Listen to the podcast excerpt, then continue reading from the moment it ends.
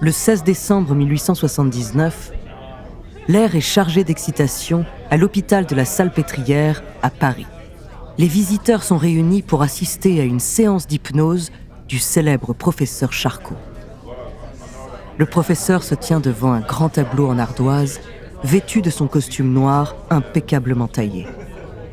Sa patiente, blanche, une jeune femme aux cheveux blonds, se tient à côté de lui, les yeux fermés et immobiles. Charcot demande le silence absolu à son auditoire et tape délicatement sur un petit jonc pour marquer le début de la séance.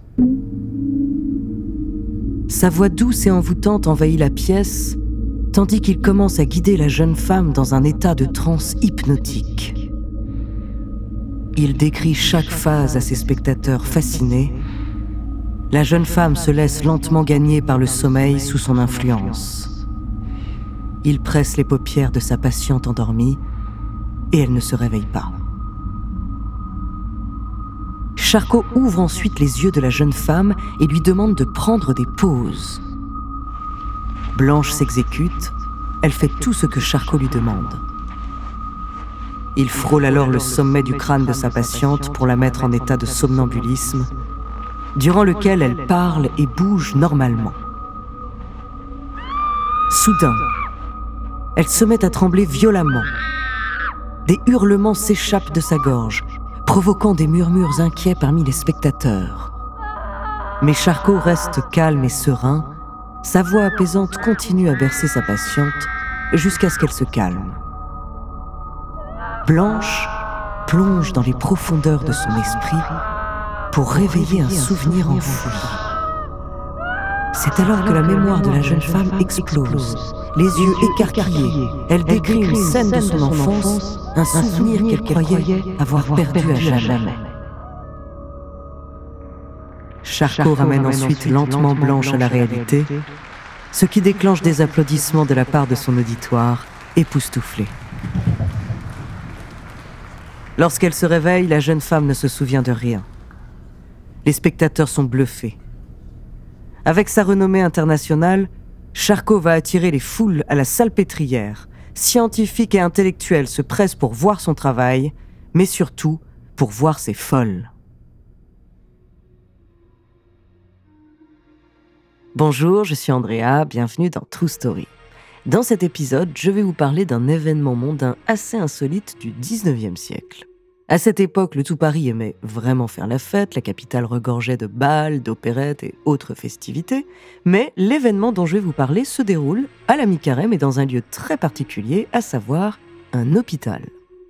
Cette soirée a inspiré pas mal de monde, dont l'écrivaine Victoria Mass et plus récemment la réalisatrice Mélanie Laurent qui a réalisé un film qui s'appelle carrément Le bal des folles. Et ça tombe bien car le nom de ce true story, c'est le bal des folles. Un bal insolite qui a ameuté le tout Paris et je vous propose de découvrir sa true story.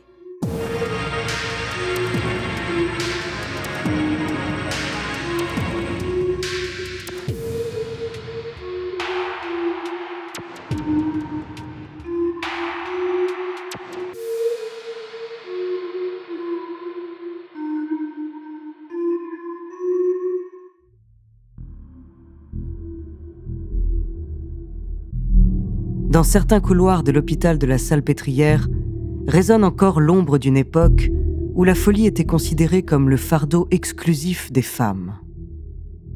Nous sommes au XIXe siècle. Les femmes peuvent être enfermées pour des raisons absurdes, comme par exemple refuser le devoir conjugal, avoir recours à l'avortement ou avoir de mauvaises fréquentations. À la Salpêtrière, la majorité des femmes malades sont issues de classes sociales précaires, et pour la plupart, elles ont vécu des violences physiques et psychologiques. C'est dans ce contexte qu'un homme va y trouver sa renommée.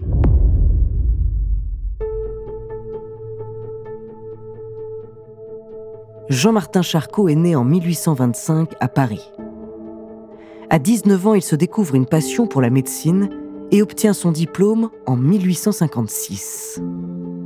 Il va très vite se passionner pour des maladies neurologiques telles que la maladie de Parkinson, la sclérose en plaques et la maladie dite de Charcot. Fondateur de la neurologie moderne, c'est le premier médecin à introduire la démarche scientifique dans l'étude des maladies du système nerveux en France. Dès 1870, il va s'intéresser de plus en plus à l'hystérie, jusqu'à en faire son nouveau sujet d'étude. Jusqu'à présent, on définit l'hystérie comme une pathologie féminine. L'étymologie latine du mot hystéria signifie d'ailleurs utérus.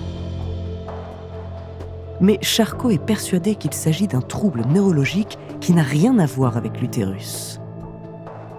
En 1882, grâce à des années d'études, il déféminisera l'hystérie en montrant des cas masculins. Charcot va expérimenter des techniques pour soigner cette maladie.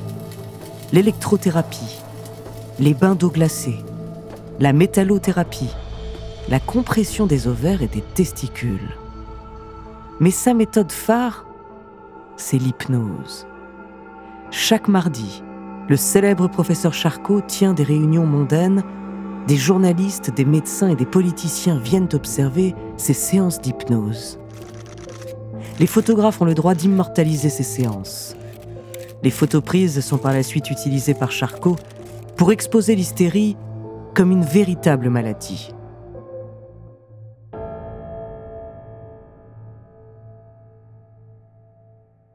Parmi ses patientes, Augustine est une favorite pour les démonstrations. Elle attire beaucoup les scientifiques dans les leçons du mardi qui viennent admirer ses crises que certains jugeaient érotiques.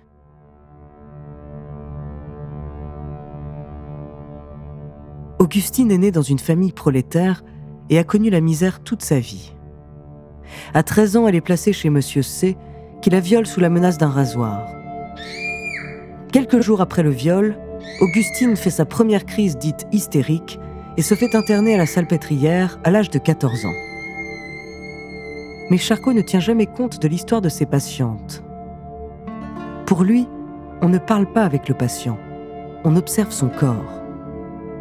Après avoir subi deux années d'internement à la salpêtrière, Augustine semble avoir retrouvé la santé. Elle est employée par Charcot en 1879 et continue de faire office d'exemple pour ses leçons. Cependant, peu de temps après sa sortie, elle replonge dans sa maladie. Augustine est fatiguée de cet endroit, de ces murs qui la confinent, et souhaite s'en échapper.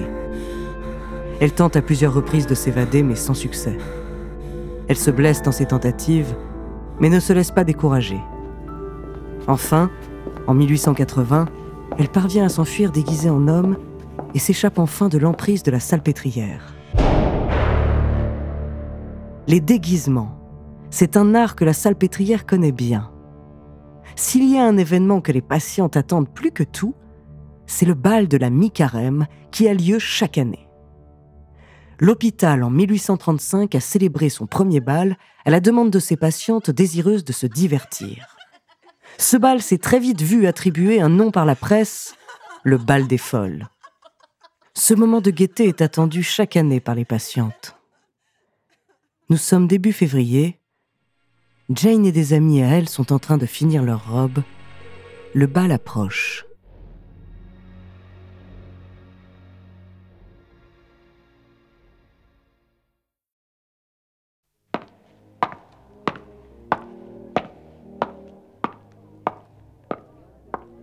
Léon, un journaliste, se dirige vers le bâtiment où se trouve le bal. Il entre dans une grande salle élégamment décorée de plantes vertes et de fleurs. Un orchestre joue au centre sur une estrade. Un buffet abondamment rempli de gâteaux, de bonbons et de boissons rafraîchissantes se trouve au bout de la salle. Champagne et vin sont interdits aux patientes et des surveillants sont postés aux quatre coins de la salle pour prévenir le moindre incident. Au centre de la pièce, une foule de femmes en costumes éclatants et multicolores s'agite. Elles tournent, sautent, dansent et se promènent parmi les invités qui se collent contre les murs pour leur laisser plus d'espace. Léon remarque des costumes de marquises, de boulangères, de mousquetaires. Certaines ont les cheveux en chignon serré, d'autres ont leurs cheveux défaits. Le froufroutement de la soie des robes et le murmure des mousselines se mêlent au rire des femmes. De temps en temps, Léon entend des hommes complimenter les tenues des patientes. Les invités sont en costume pour les hommes et en robe pour les femmes. Ils admirent les patientes les plus jolies qui dansent sous les feux de la rampe. Les patientes sont joyeuses et leurs joues maquillées se colorent de rougeur, fières d'exhiber ce qui les distingue du reste de la société. Soudain, Léon remarque Jane, une jeune femme internée qui se tient fièrement à côté de l'orchestre. Elle se fraye un chemin à travers la foule avec grâce et fait traîner ses souliers. Son sourire gracieux révèle un visage pâle et épuisé. Jane se place au centre de la piste, lève les bras en l'air et offre un sourire éblouissant à la foule qui la contemple. Sa robe de soie vert émeraude se balance au rythme de la musique. La foule peut apercevoir ses jambes fines et élégantes. Ses longs cheveux sont relevés en un chignon sophistiqué, ce qui met en valeur son visage en forme de cœur et ses grands yeux marrons. Elle bouge avec grâce, sautille et tournoie sur la piste. Les spectateurs sont émerveillés. Les applaudissements et les acclamations retentissent tout autour d'elle. Les yeux des hommes sont rivés sur Jane, fascinés par sa beauté. La jeune femme a été internée en 1882 à l'âge de 14 ans. Jane découvre au cours de ce bal son don et sa passion pour la danse. Des années plus tard, elle deviendra la coqueluche du Moulin Rouge et la muse de Toulouse-Lautrec, un peintre du courant post-impressionniste.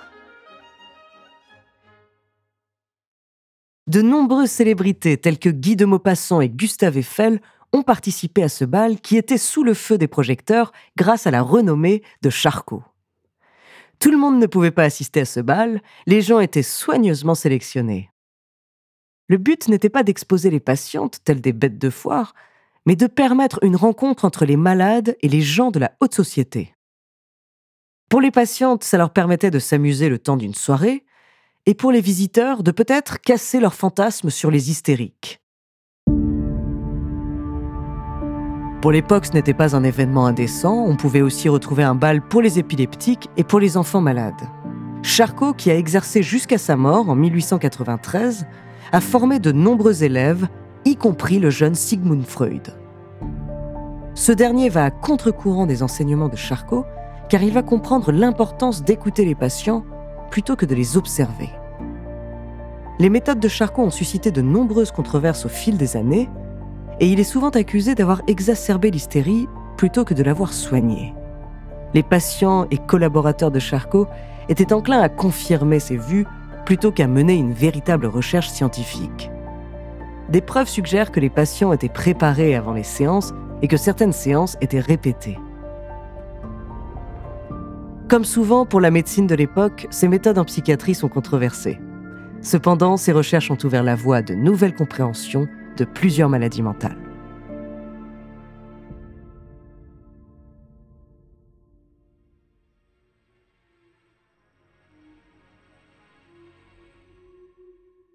Merci d'avoir écouté cet épisode de True Story, écrit par Clémence Setti, réalisé par Célia Brondeau et Antoine Berry-Roger. La semaine prochaine, je vous raconterai l'histoire d'un homme qui a fait le tour du monde en 80 jours. En attendant, si cet épisode vous a plu, n'hésitez pas à laisser des commentaires et des étoiles sur vos applis de podcast préférés.